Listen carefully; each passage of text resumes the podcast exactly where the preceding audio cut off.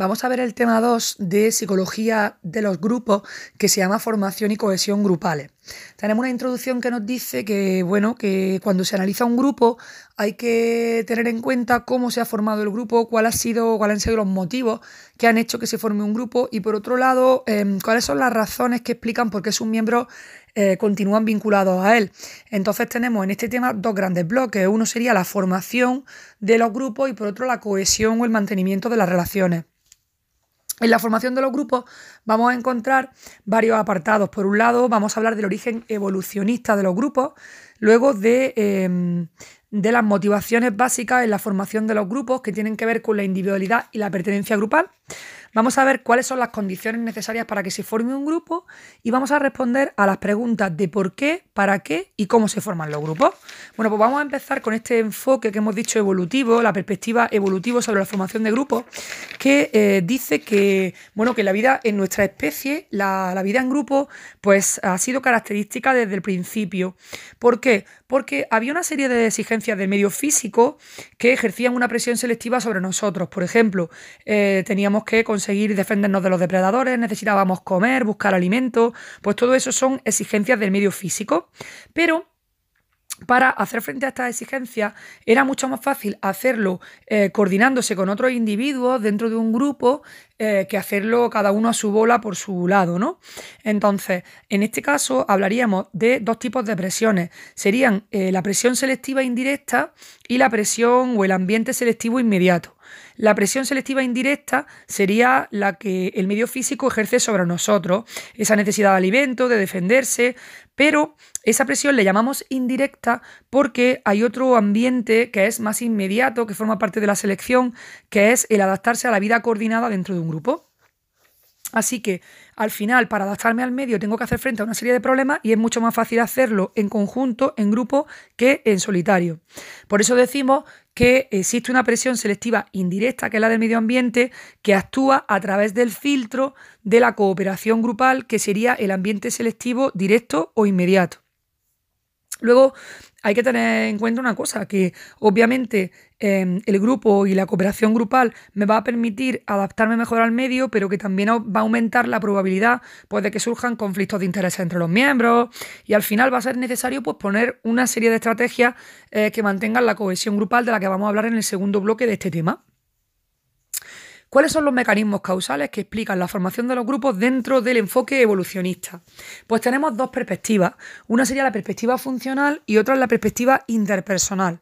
La perspectiva funcional está relacionada con nuestra supervivencia como especie en el sentido de que nos reproduzcamos y transmitamos nuestro ADN a nuestros descendientes. Entonces, la perspectiva funcional está relacionada con el término eficacia biológica inclusiva. Eh, ¿Esto qué significa? Pues hombre, que si yo vivo en grupo, la ventaja reproductiva que supone eh, es, muy es mayor que si yo estuviera solo, porque si estoy solo, ¿con quién me apareo? ¿Con quién eh, mantengo, digamos, mi prole? Pero hay una eficacia, una ventaja reproductiva cuando vivo en grupo. Esto sería la perspectiva funcional.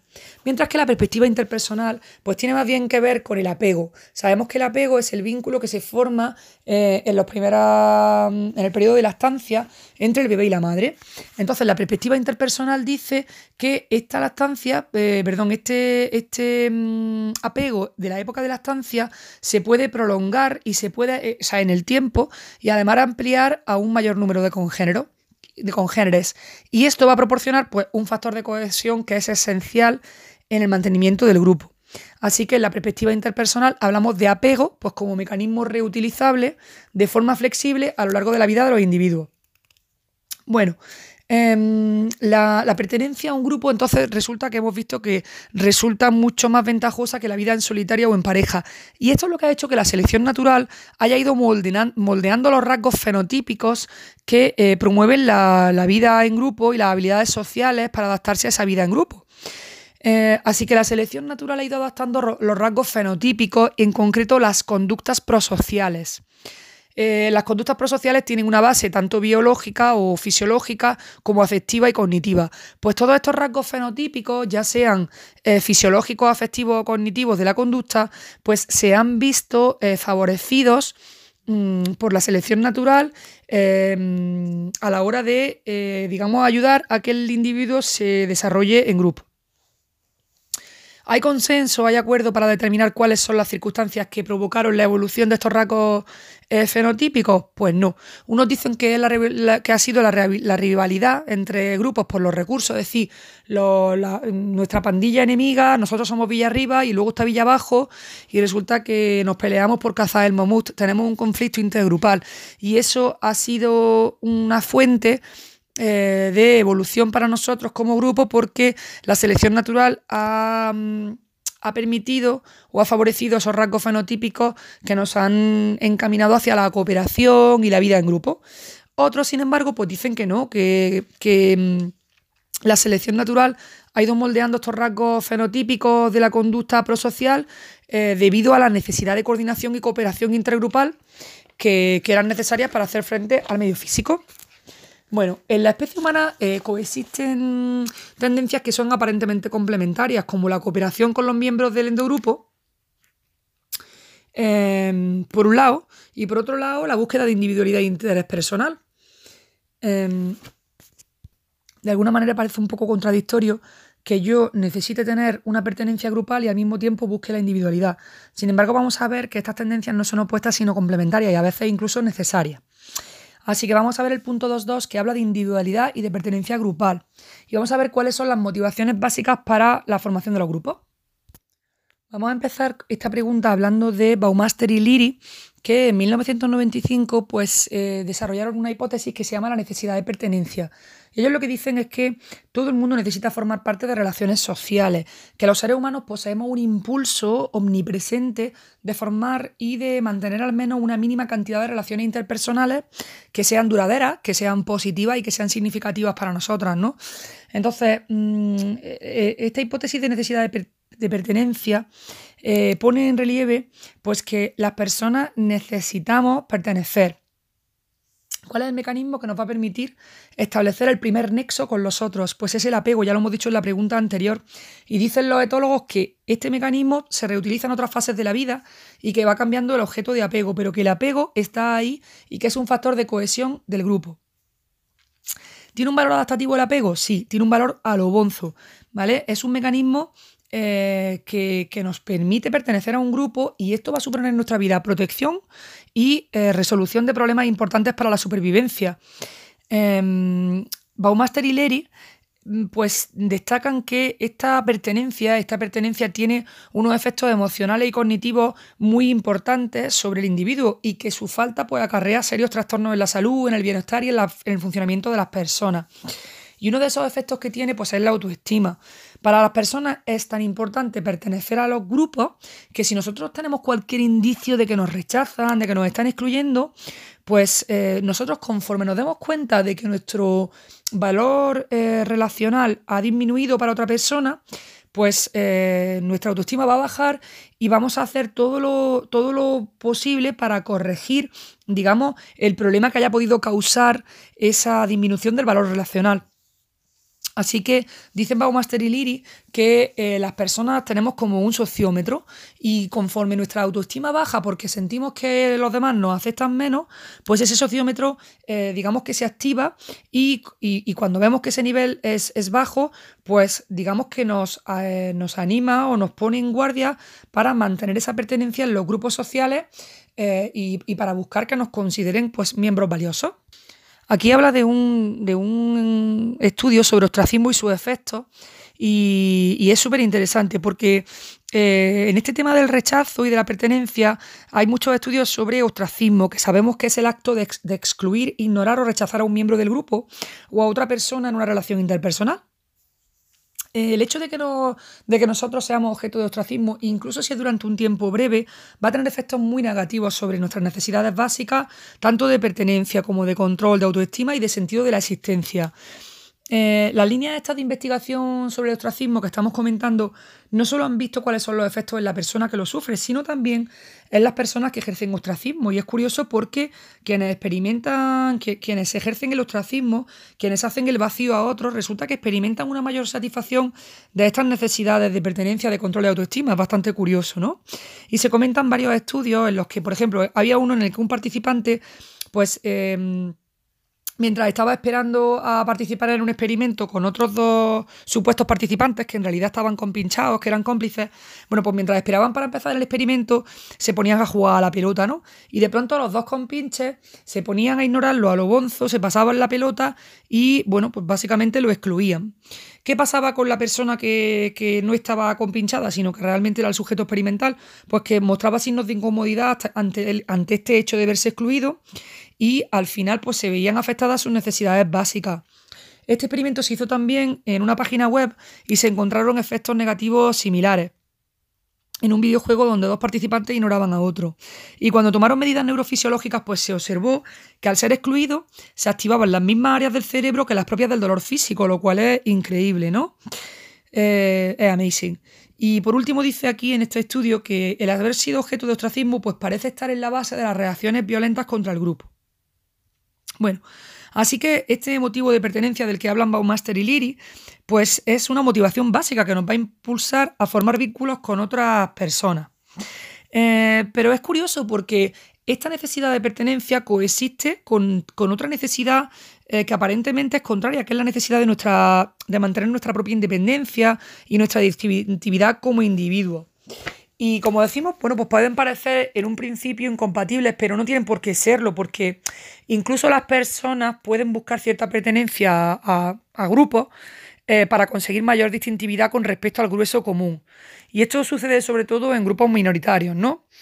Em, luego, por ejemplo, si nosotros buscamos independencia, a lo mejor lo que hacemos es integrarnos en un grupo grande. ¿Por qué? Porque un grupo grande me aporta la ventaja o las ventajas de ser miembro de un grupo, pero ojo, al ser grande, pues no tengo los inconvenientes de excesivo control propio de los grupos pequeños.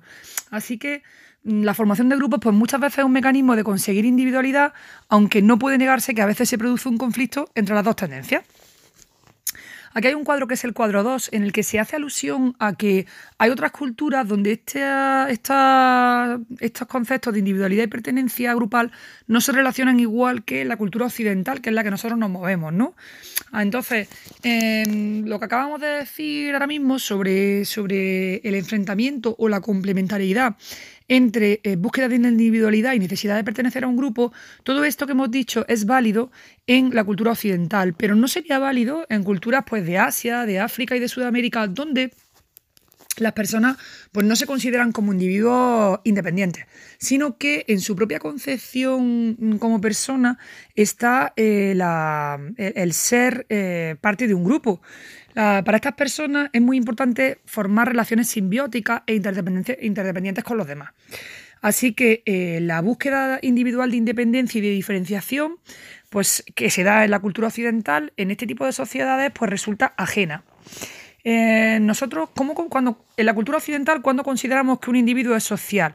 Pues cuando su conducta influye en los demás o se deja influir por los otros, eh, aunque sea de forma negativa, pero así es como nosotros concebimos eh, el hecho de que el individuo sea social en la cultura occidental.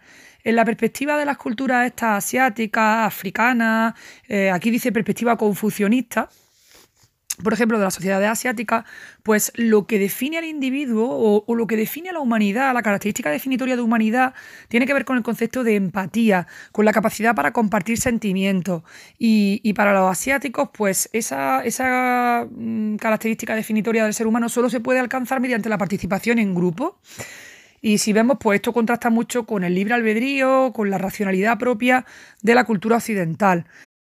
Así que lo que estamos viendo es que en estas culturas asiáticas, africanas, suramericanas, básicamente em, la persona considera que una parte esencial de sí misma es la pertenencia a un grupo. Entonces no tiene sentido hablar de elegir ser un ser social, porque Em, porque para ellos, si tú eres persona, si tú eres ser humano, eso implica tu pertenencia a un grupo. Entonces no tiene sentido preguntarte por qué los individuos se unen a grupos o qué factores determinan su grado de compromiso. Eso carece de relevancia en una sociedad con una perspectiva confucionista porque lo que de verdad importa en estas culturas es cómo esta pertenencia moldea la experiencia de la persona. Bueno, eh, hay otras explicaciones de por qué los individuos quieren formar parte de grupos y, esto tendría que ver con dar sentido a sí mismo y a su relación con los demás. Y entonces hablaríamos de la teoría de la incertidumbre e identidad de Hogg. ¿Qué dice Hogg? Pues que un individuo cuando decide pertenecer a un grupo lo hace porque necesita reducir el sentimiento de incertidumbre acerca de cómo es él. Es decir, que los individuos em, cuando se unen a un grupo quieren combatir el sentimiento de no saber quiénes son. Eh, y y, de alguna manera, pues cuando, o sea, si yo pertenezco a un grupo, el grupo me facilita las pautas que he de seguir, es decir, cómo debo actuar, cuál debe ser mi conducta. Y al final, esto me da seguridad, esto reduce mi sentimiento de incertidumbre, porque al darme pautas, yo sé quién soy y lo que debo hacer, lo que debo hacer para ser. Entonces, esta teoría de incertidumbre e identidad de Hawk lo que propone es que eh, interiorizar el prototipo del grupo, esas pautas que el grupo da y que se supone que es como debe ser, pues va a contribuir a la autodefinición del individuo y así van a reducir y controlar y protegerse de ese sentimiento de incertidumbre. Vamos a ver ahora la pregunta 2.3 que habla de las condiciones necesarias para formar un grupo. Y, aquí se habla de cómo en la psicología social contemporánea pues se ha ido considerando que el factor que diferencia un grupo social em, es la interdependencia que se establece entre los miembros. Es decir, ¿cómo sé yo que un grupo de personas, o yo entro en un supermercado, ese, las personas que hay en el supermercado son un grupo? Pues no, son un mero agregado de individuos. ¿Cómo distingo un mero agregado de individuos de un grupo? Pues en la tradición de la psicología social contemporánea se ha considerado que es la relación de interdependencia entre los miembros la que establece que podamos hablar de un grupo, aunque después vamos a ver que otros dicen que no, no, no, que no es la interdependencia percibida entre los miembros. Pero bueno, en el origen se decía que lo que hace que un grupo sea un grupo es que los miembros se perciban esa interdependencia, eh, ya sea para lograr un objetivo común o porque van a experimentar un destino común. Pues esto sería en principio la condición necesaria para formar un grupo. Y ya una vez que se forma este grupo, pues surgirían otros procesos, como por ejemplo la aparición de normas, la atracción interpersonal, la diferenciación entre un grupo y ese grupo y todo esto. Bueno, pues resulta que en los años 70 en Europa surge una postura que se opone a este planteamiento de que es la interdependencia percibida la que, digamos, da a un grupo la calidad de grupo. Y, esta oposición viene de la mano de Tagfeld y Turner, eh, que eh, desarrollan la teoría de la identidad social. Y ellos en sus estudios, por lo que ponen de manifiesto, es que la simple designación externa de los sujetos a un grupo, apelando a una supuesta característica común, hace que se comporten como miembros de ese grupo frente a otro grupo. Es decir, que yo cojo a un grupo y le digo, mira, que vosotros vayáis a ser el equipo de los leones, y a otro grupo le digo que vosotros vayáis a ser el equipo de los tigres. Y solo el hecho de que yo eh, le asigne esa característica común hace ya que ellos se perciban como un grupo. Incluso, por ejemplo, pues, pues eso, eh, cosas que, que son solo realmente una categorización. Entonces, Tagfel y Turner dicen que la interdependencia percibida pues, no es una condición necesaria para que se forme un grupo, sino que basta con que se produzca una categorización, es decir, que se agrupe a una serie de individuos dentro de una categoría por su semejanza en algún aspecto. Por ejemplo, pues todos los que medí 1,80 aquí, todos los que medí menos de 1,60 aquí, ¿vale? Pues asignamos a esa serie de individuos dentro de una categoría por su semejanza en algún aspecto y el hecho de que ellos mismos se perciban como miembros de esa categoría ¿Vale? Ya es suficiente para que se transforme su comportamiento de individual a colectivo, por ejemplo, para competir entre ellos, ¿no?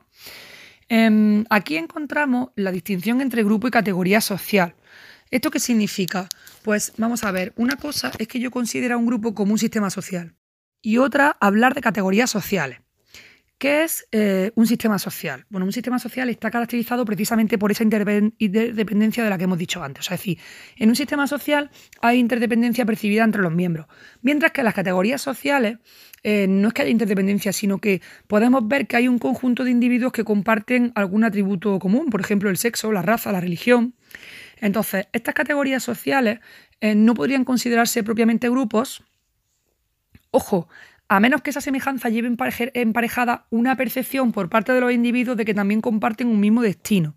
O sea, que mm, mientras que la interdependencia percibida sí que haría mm, por narices que un grupo se considera, se considere eh, un grupo, ¿vale? Eh, sin embargo, en el tema de la, del hecho de compartir un atributo común, el hecho de pertenecer a una misma categoría social, no va a hacer que se considere grupo a menos que las personas se perciban como, eh, digamos, que comparten un rasgo y que comparten un mismo destino.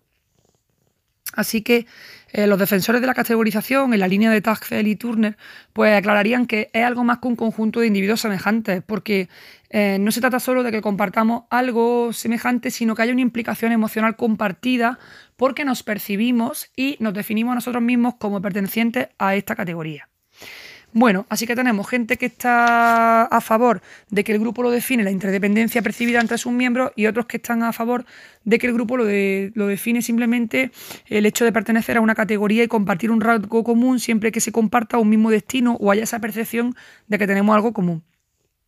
Eh, pero de cualquier manera, pues los investigadores partidarios de uno y de otro enfoque pues continúan realizando estudios que confirman su postura y que invalidan la contraria. Así que al final el problema pues sigue sin resolverse.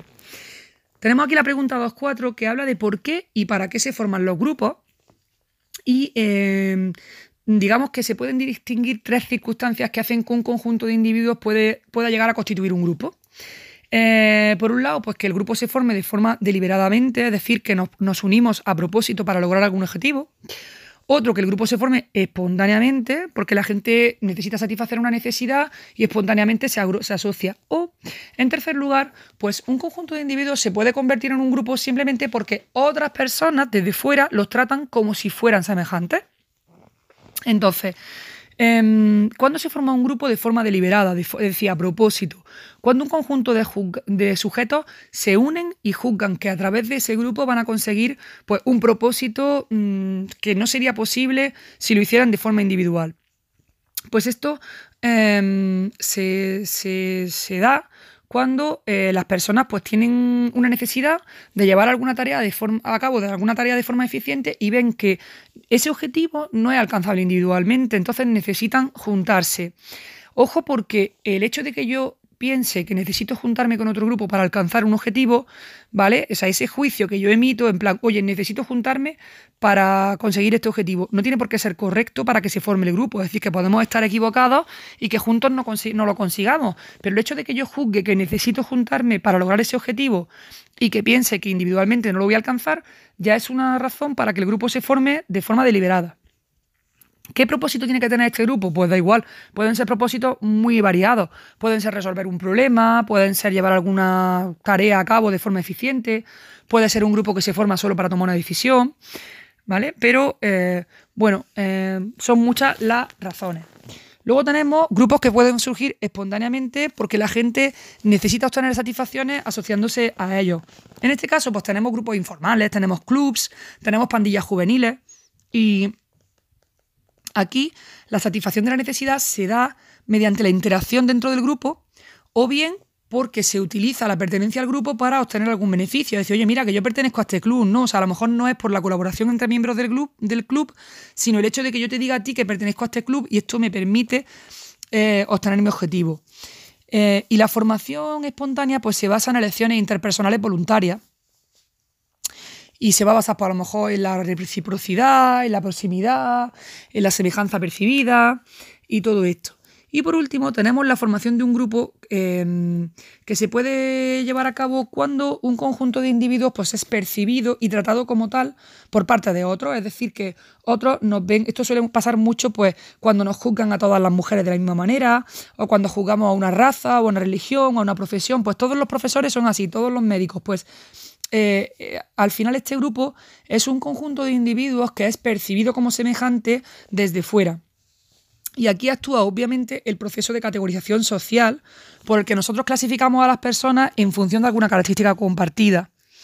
Em, obviamente, vamos a clasificar. Esta característica es un atributo, pero ojo, porque todos los, tributos, todos los atributos que, pueden ser compartidos por un mismo grupo no tienen por qué tener la misma relevancia o la misma, el mismo peso a la hora de categorizar.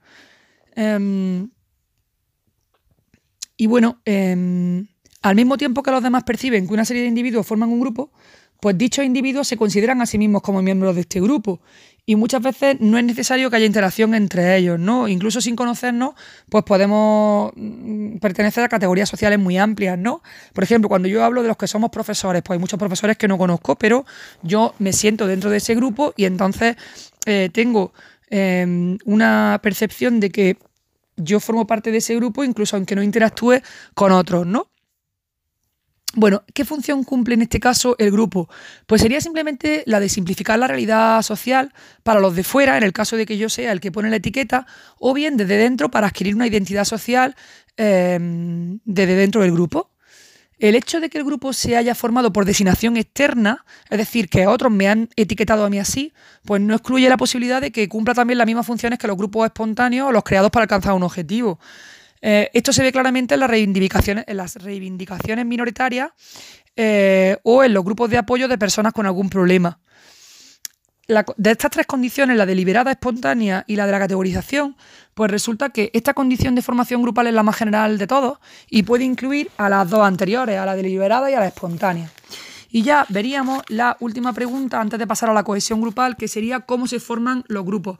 Y aquí vamos a ver eh, las teorías de Morland, que define la formación de un grupo como un fenómeno, ojo, continuo, que va a implicar el desplazamiento de un grupo de personas a lo largo de una dimensión de grupalidad. O sea, que es un fenómeno continuo en una dimensión de grupalidad y ahí se van a desplazar las personas hacia más grupales o menos grupales. Es decir, que esto no es una cosa repentina, sino que se da, es decir, que esto no se da en un determinado momento y lugar, sino que es un proceso que lleva su tiempo. ¿Por qué? Porque va a implicar que progresivamente se vayan fortaleciendo los lazos entre las personas, es decir, que se vaya produciendo una integración social. Y mm, Morland distingue cuatro tipos de integración social, que serían ambiental, conductual, afectiva y cognitiva. Em, estos son aspectos o variedades que pueden adoptar el proceso de formación. Y vamos a ir viendo cada uno de ellos. Em, ¿Cuándo se forma un grupo mediante integración ambiental?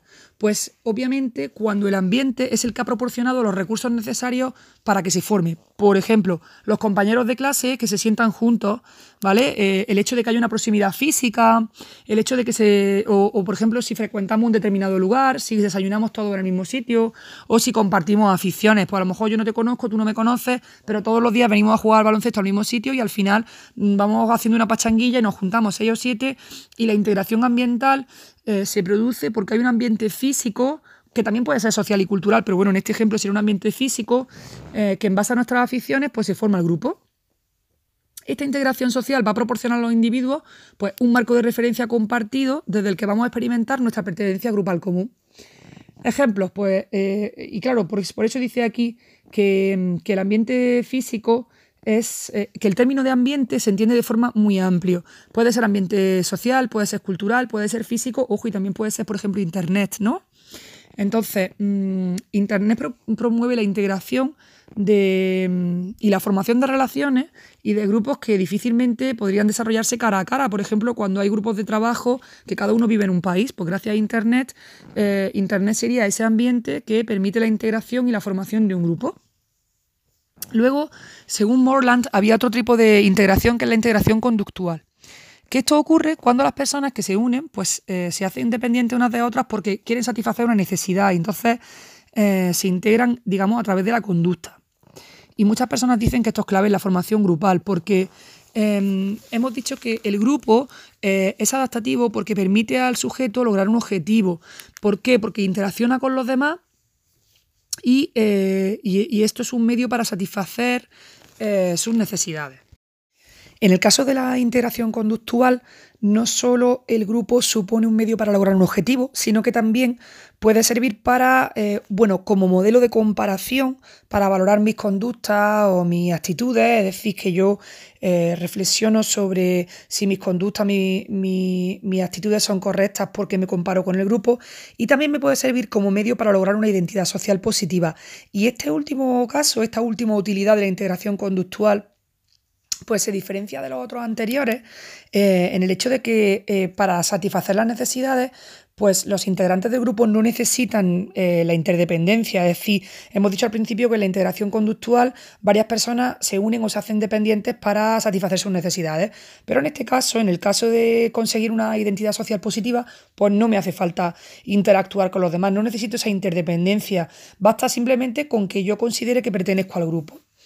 ¿Por qué? Porque la pertenencia grupal me va a, me va a generar una una identidad social positiva, como en el caso, por ejemplo, de brillar con la gloria ajena. ¿En qué consiste brillar con la gloria ajena? Pues el alardear, en alardear de la asociación que nos une a un grupo ganador de prestigio. Esto pasa mucho con los equipos de fútbol, ¿no? Que yo no conozco a nadie del Madrid, no conozco a ningún jugador, pero cuando gana el Madrid digo, ay, qué orgulloso estoy, que es que somos del Madrid, somos los mejores, ¿no?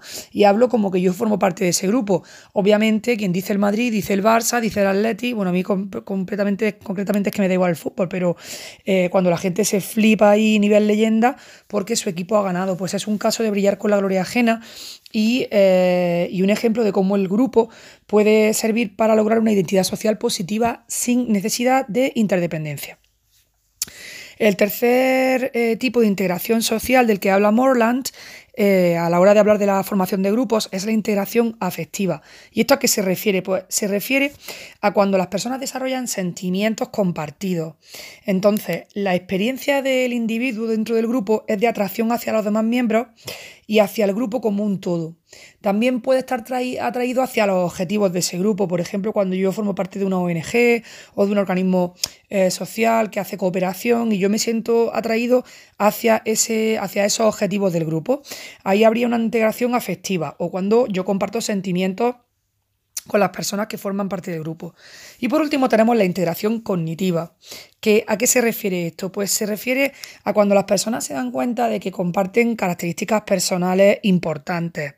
En este caso no se trata tanto de que las personas sean semejantes, sino de que sean conscientes de esa semejanza. Es decir, nosotros nos podemos parecer, pero si no somos conscientes de la semejanza que tenemos entre nosotros, no se va a producir una integración cognitiva.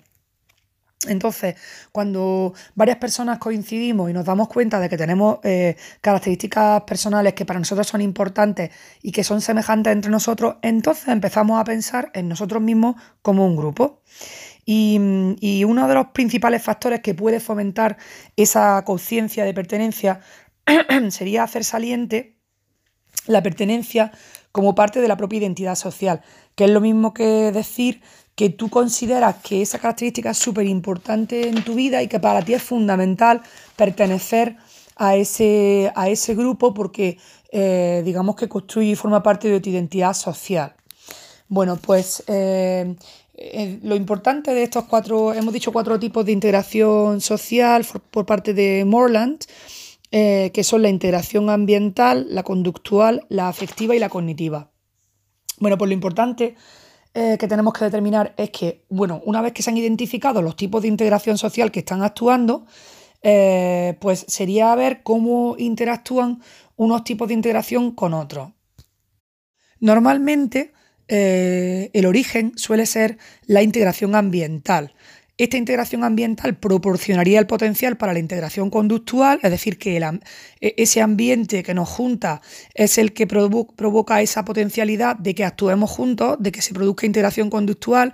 Esto llevaría después a una integración afectiva y posteriormente a la cognitiva, es decir, que el ambiente nos reúne, eso hace que tengamos una conducta, que nos integremos y que hagamos cosas juntas, el roce hace el cariño y se produce una integración afectiva y, y finalmente somos conscientes de nuestras semejanza y se produce una integración cognitiva. Este sería el orden normal. Sin embargo, bueno, pues muchos autores destacan que la integración conductual es la que verdaderamente es clave en la formación grupal, mientras que otros dicen, no, no, no, lo más importante es la integración cognitiva, es que nos demos cuenta y que eh, seamos conscientes de que somos semejantes y eso hace que, que seamos un grupo.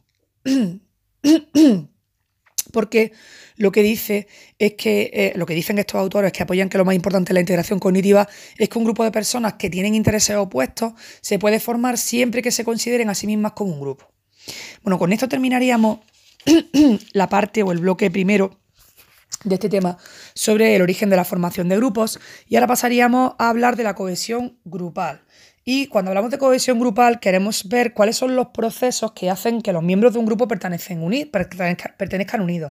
La palabra cohesión se... Mm, o sea, cuando hablamos de cohesión, pues nos referimos también a palabras como solidaridad, camaradería, espíritu de equipo o sentimiento de pertenencia, entre otras. Y, mm, y, señalan Carron y Broly en el año 2000 que desde luego si un grupo existe es porque en él debe haber algún grado de cohesión, es decir, algo que hace que los miembros se, se mantengan dentro de ese grupo. Em, y ahora vamos a hablar de varios apartados eh, sobre la cohesión grupal, que está, bueno, la cohesión grupal está asociada positivamente con el desempeño y con el rendimiento grupal, es decir, que cuanto más cohesionado está un grupo, mayor rendimiento y mayor desempeño, cosa que es bastante obvia, ¿no? Pero bueno, Vamos a ver cuáles son los apartados de este bloque de cohesión grupal.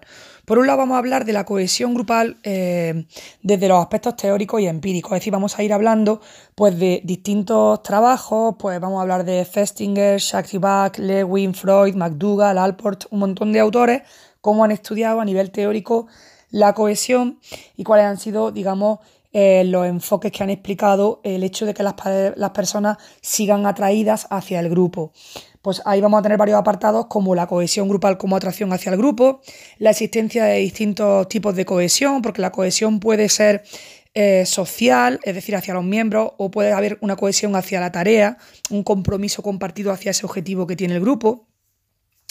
Vamos a ver desde el punto de vista empírico algunos cuestionarios que se han hecho para medir la cohesión, como el cuestionario de ambiente de grupo que se hizo en, en ambientes deportivos, pero también otros tipos de cuestionarios. Vamos a ver las críticas al concepto tradicional de cohesión, en el que vamos a ver pues cómo se ha, cómo se digamos, discutido si la, la cohesión depende de la categorización social o no. Eh, las causas y consecuencias de la cohesión grupal y luego ya en el último apartado del tema pues vamos a, hablar de la cohesión de distintos tipos de grupos, por ejemplo, grupos deportivos, cohesión en ámbitos militares, en grupos terapéuticos o en equipos de trabajo, que es donde más importa, ¿no? Bueno, pues vamos a empezar ya, una vez que hemos dicho que la cohesión grupal eh, describe los procesos que hacen que los miembros de los grupos pertenezcan unidos, vamos a hablar ya del primer apartado que serían los aspectos teóricos y empíricos. Bueno, eh, ¿cuándo empiezan los estudios sobre cohesión grupal? Pues empiezan a principios de los años 50 del siglo XX con las investigaciones de Festinger, Schachter y Bach. Eh, ellos empezaron a partir del marco que había propuesto Lewin, o sea que Lewin fue el que sentó las bases años antes y en los años 50 Festinger, Schachter y Bach cogen el relevo de Lewin y en su marco teórico propuesto pues eh, estudian la cohesión. Eh, ellos definen la cohesión como el campo total de fuerzas. Si nos acordamos, Lewin hablaba de fuerzas, ¿verdad? Pues definen la cohesión como el campo total de, de fuerzas que actúan sobre los miembros de un grupo para permanecer en él y cuáles serían las fuerzas principales que destacan que hacen que se sientan atraídos entre sí los miembros de un grupo y finalmente permanezcan en él. Pues por un lado sería el atractivo del grupo, por otro el compromiso con la tarea, y luego el orgullo de pertenecer al grupo. Así que atractivo, compromiso con la tarea y orgullo de pertenencia. Aquí tenemos un cuadro que habla sobre los autores que fueron precursores en el estudio de la cohesión grupal. Y comenzamos con Le Bon. Vamos a hablar en concreto de, cuatro, que son Le Bon, Freud, McDougall y Alport. Empieza Le Bon, que eso ya lo hemos visto en el tema 1, eh, con su obra Psicología de las Masas. Él realiza un trabajo fundamentalmente descriptivo y Le Bon está el pobre escandalizado, está que dice, por Dios, por Dios, cuando la gente se junta en un grupo, es que, vamos, Mm, se, transforma de forma negativa y las multitudes tienen consecuencias súper chungas. Entonces Le Bon, pues en este libro Psicología de las Masas, dice, mira, hay ciertas eh, circunstancias, como por ejemplo la aglomeración de seres humanos, que eh, van a poseer características nuevas y muy diferentes de cada uno de los individuos que la componen. Es decir, que cuando las personas se unen en una multitud, como que dejan de ser ellas o de alguna manera adquieren características nuevas y muy diferentes a como son ellos individualmente. Y eh, dice que eso hace que esta multitud forme un solo ser y eh, que esté sometida a la ley de la unidad mental de las masas. Él dice que hay una mente de grupo, una mente colectiva y obviamente como está escandalizado, pues su opinión es súper negativa. Su opinión es muy negativa y dice que el individuo, por el mero hecho de estar en una multitud, por el mero hecho de pertenecer a un grupo muy grande, pues adquiere un sentimiento de potencia invencible que tiene consecuencias muy chungas. Luego llega Freud que desarrolla y amplía algunas de estas ideas de Le Bon y él dice que eh, la esencia del alma colectiva pues reside en los lazos afectivos. Eh, él dice que, bueno, los lazos afectivos que se establecen entre los miembros del grupo. Y él matiza que eh, estos lazos afectivos, en primer lugar, se producen con el líder y además hace referencia, él siempre está hablando del tema de la infancia, de cómo nuestros padres nos marcan, de cómo nuestros padres son el espejo en que nos miramos y ese referente. Entonces él dice que igual que el padre es, digamos, el líder de tu familia y que tú, digamos que en tu, en tu crianza se establecen unos lazos afectivos con el líder, eh, unos lazos de identificación, pues que en los grupos también pasa eso. Primero se establece eh, lazos identificativos con el líder y después con el resto de los individuos. Eh, luego viene McDougall, después de Le Bon y Freud viene McDougall. Y él sigue un poco la línea de Le Bon y dice, mira, para que la mente grupal emerja, pues debe darse una cierta continuidad de los miembros o debe haber como una serie de roles en el grupo. Tienen que surgir eh, esta continuidad de los miembros pues a partir de tradiciones y de hábitos y además tiene que haber una diferenciación de funciones importante. Pero, pero, además de todo esto, es decir, de continuar con tradiciones y hábitos, diferenciación de funciones, el hecho de que haya roles dentro del grupo, pues McDougall dice, ojo, es muy importante que haya un grado de autoconciencia grupal. Eh, pero eso sí, los grupos varían en autoconciencia, ¿no? Mm, y, independientemente de que haya mayor o menor conciencia de estar dentro de este grupo, eh, pues eh, asociada a esta autoconciencia hay un sentimiento de vinculación del grupo, de manera que eh, la, la autoconciencia eh, de que pertenezco a un grupo y el sentimiento de vinculación a este, pues van a dar lugar a lo que se llama el espíritu grupal, aunque McDougall no está tan escandalizado como Le Bon ni le ve tanto la parte negativa. Y luego llega Alport y le dice a McDougall y a Le Bon, anda, no sois, sois unos flipados de la vida, tío. O sea, mm, si, si existe una mente de grupo, si hay un ser que tiene una entidad por sí misma, ¿qué pasa cuando las personas del grupo desaparecen? ¿A dónde va esa mente? Entonces, él es muy concepto, perdón, él es muy crítico con el concepto de mente grupal. Y dice que no, que esto así no es, ¿no? Eh, luego aquí habla también de Morales y dice que eh, Morales representa una cierta tendencia al individualismo, que entiendo que va en la línea de Alport, ¿no? que no está tan, tan seguro, o por lo menos niega tajantemente eh, el tema de que exista este espíritu grupal, esta mente de grupo. Y, y ya a partir de los trabajos de Lewin, pues la atención se centró en los grupos pequeños e interactivos más que en grandes masas o en multitudes. Bueno, pues eh, hemos planteado un poco una introducción a los aspectos teóricos y empíricos de la cohesión grupal y vamos a hablar ahora pues, de, dos puntos muy importantes que serían la cohesión grupal como atracción al grupo y la existencia de distintos tipos de cohesión. Y luego ya veremos de forma empírica cuáles son los cuestionarios que se han utilizado más para verle el tema este del ambiente de grupo. Bueno, la cohesión grupal como atracción del grupo la estudia Shaw, ¿no? Se escribe Shaw, bueno, Shaw, ¿no? Y, él pues señala cuáles son los motivos que hacen que las personas se sientan atraídas hacia un grupo. Y entonces habla de distintos tipos de atracción. En concreto habla de cinco tipos de atracción. La atracción, pues puede ser atracción entre los miembros del grupo, es decir, atracción interpersonal. Y eso hace que como yo me siento atraído a los miembros del grupo, pues siga perteneciendo al grupo. Luego puede haber una atracción hasta hacia las actividades que el grupo realiza, ¿no?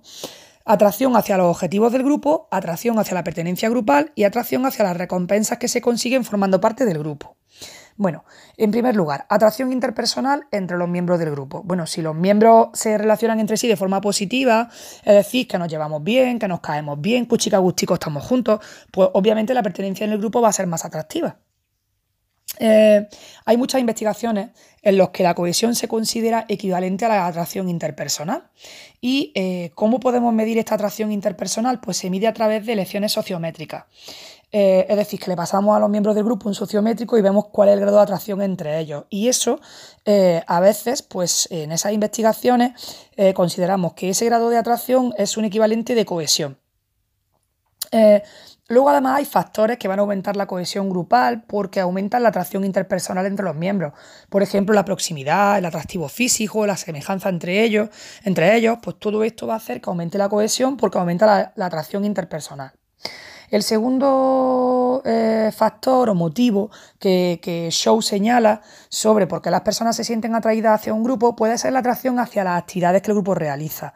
Por ejemplo, eh, cuando las personas están interesadas en las mismas actividades, pues tienden a, formar grupos. Pues si a mí me encanta salir al campo a andar, al final formo un grupo de trekking que nos vamos todos los fines de semana a hacer senderismo. Y, esto, como todos estamos interesados por la misma actividad, pues eso va a hacer que el grupo esté cohesionado, porque las personas nos vamos a sentir atraídas porque disfrutamos de las actividades que tienen lugar en el grupo. En tercer lugar tenemos la atracción hacia los objetivos del grupo. Bueno, esta está relacionada con lo anterior, porque claro, si nos gustan las mismas actividades, es lógico que, tengamos objetivos comunes, ¿no? Sin embargo, eh, bueno, conceptualmente, la atracción hacia las actividades del grupo puede ser diferente de la atracción, o sea, es, puede ser diferente de la atracción hacia los objetivos del grupo. Un ejemplo, yo puedo ser socio de una ONG porque estoy de acuerdo con sus objetivos y sin embargo las actividades que realicen a lo mejor no son de mi agrada Em, y, entonces, mm, digamos que eh, la razón por la que yo estoy cohesionada no es tanto las actividades que el grupo realiza como los objetivos del grupo. ¿vale? A lo mejor el grupo hace una, hace una serie de actividades para alcanzar esos objetivos y yo me flipan los objetivos, pero las actividades no. Bueno, esta atracción hacia los objetivos del grupo se llama cohesión de tarea y es súper importante porque parece que tiene efectos diferentes a la cohesión que está basada en la atracción.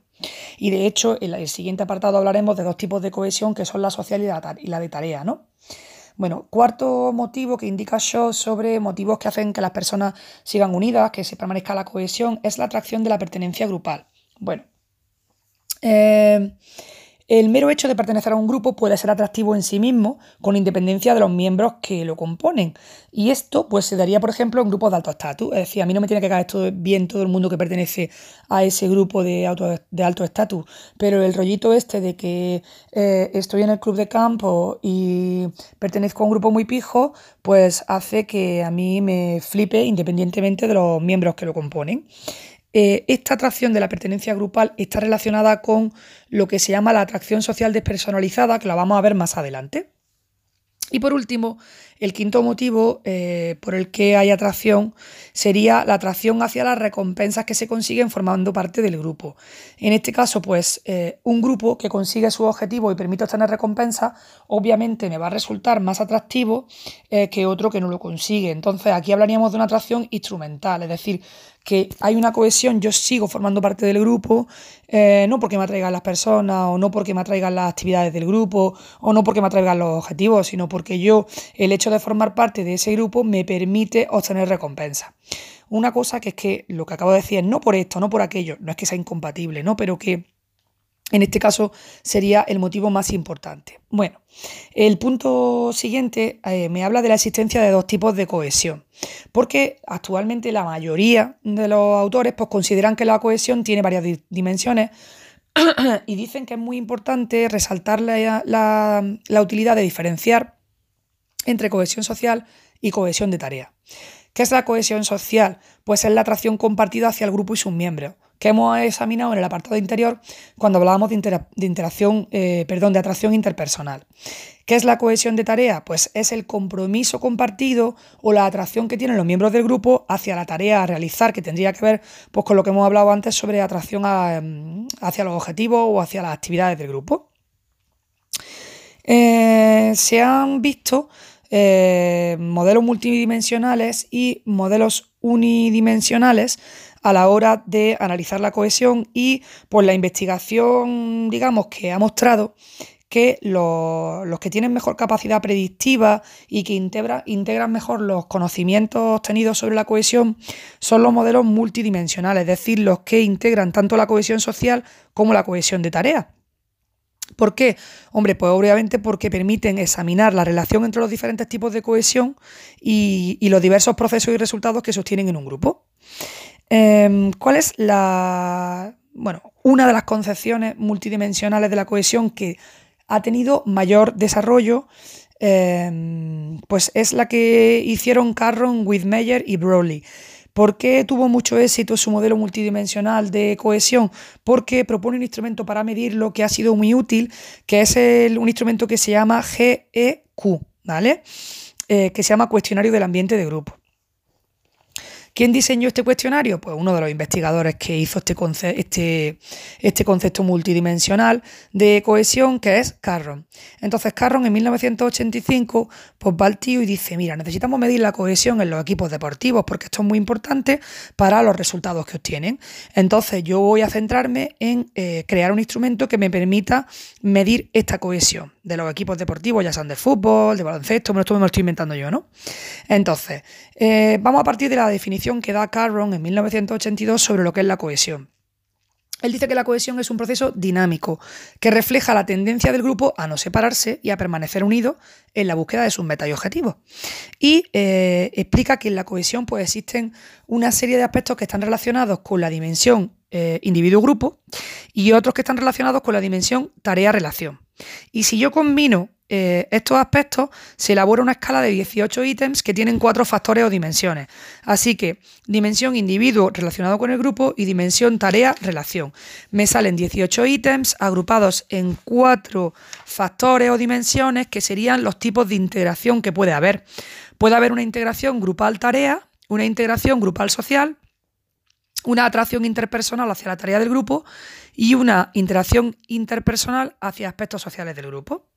Vamos a poner un ejemplo de cada uno de ellos para entenderlo mejor.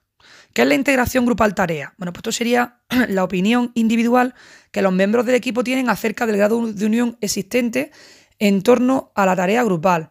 Es decir, si yo le pregunto a un futbolista, oye, eh, ¿tu equipo cómo está? ¿Está unido con respecto a los objetivos? Y me puede decir, pues oye, sí, nuestro equipo está unido tratando de alcanzar los objetivos. O mira, no, nuestro equipo no está unido. Entonces eso sería la integración grupal, cómo están entre ellos, si están unidos o no están unidos con relación a la tarea, que en este caso sería alcanzar los objetivos, pues por ejemplo, ganar la liga. Luego, el segundo sería la integración grupal social. Aquí lo que nos centraríamos eh, exclusivamente en el plano social. Aquí sería la opinión individual de, de, cada uno de los miembros del equipo acerca del grado de cercanía y de unión en el plano social. Por ejemplo, si le preguntamos, oye, mira, os juntáis fuera de, los entrenamientos para hacer cosillas juntos, pues, eh, y me contestas, pues mira, no, los miembros del equipo raramente hacen fiestas juntos. Pues aquí estaríamos analizando la dimensión de la integración grupal y social. Luego, eh, una vez que hemos visto ya las dos variantes de integración grupal, que pueden ser hacia la tarea o hacia social, vamos a ver la atracción interpersonal, que puede ser hacia la tarea o hacia aspectos sociales. La interacción interpersonal hacia la tarea de grupo sería la opinión que cada jugador tiene sobre su implicación personal en la tarea y la productividad y las metas del grupo.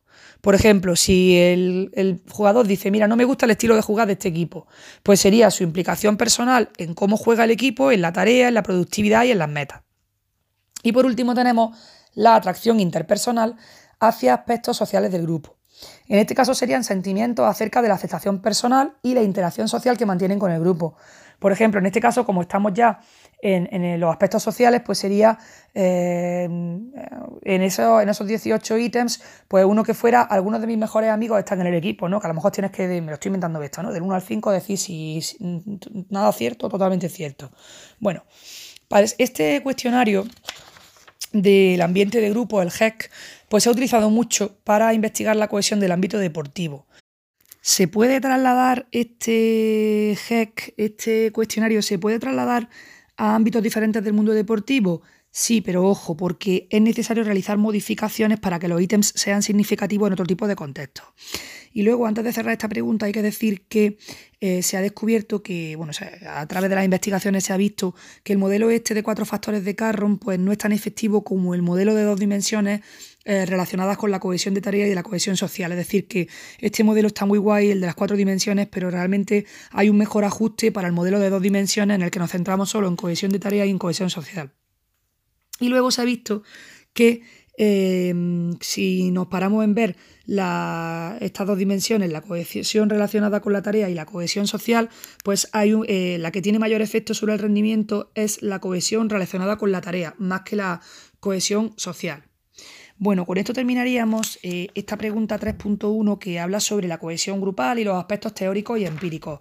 Y ahora nos quedaría las críticas al concepto tradicional de cohesión y y las causas y consecuencias de la cohesión grupal.